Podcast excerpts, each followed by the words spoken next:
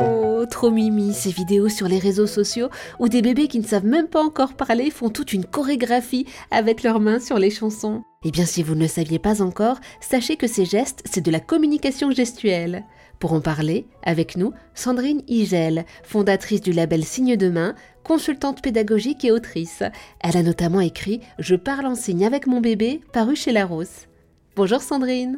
Bonjour Eva. La communication gestuelle, ça a l'air super ludique. Je suis convaincue, je veux la pratiquer. Comment je fais? Quand est-ce que bébé peut-il commencer à apprendre la communication gestuelle? Alors c'est une question qui revient souvent et c'est une question légitime bien sûr.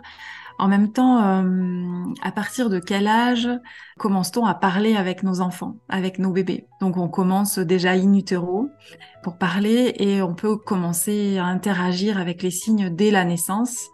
Encore faut-il que euh, la maman ou la famille, euh, voilà, déjà la maman soit prête après après l'accouchement.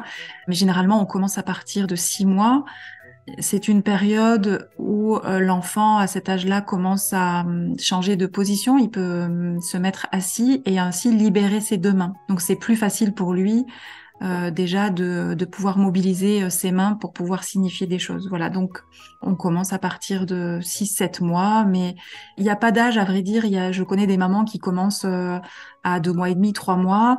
À la crèche, les professionnels, quand les tout bébés arrivent à deux mois et demi, trois mois, les professionnels ne se privent pas de signer et de commencer à signer avec les enfants. Merci beaucoup Sandrine Nigel pour toutes ces explications.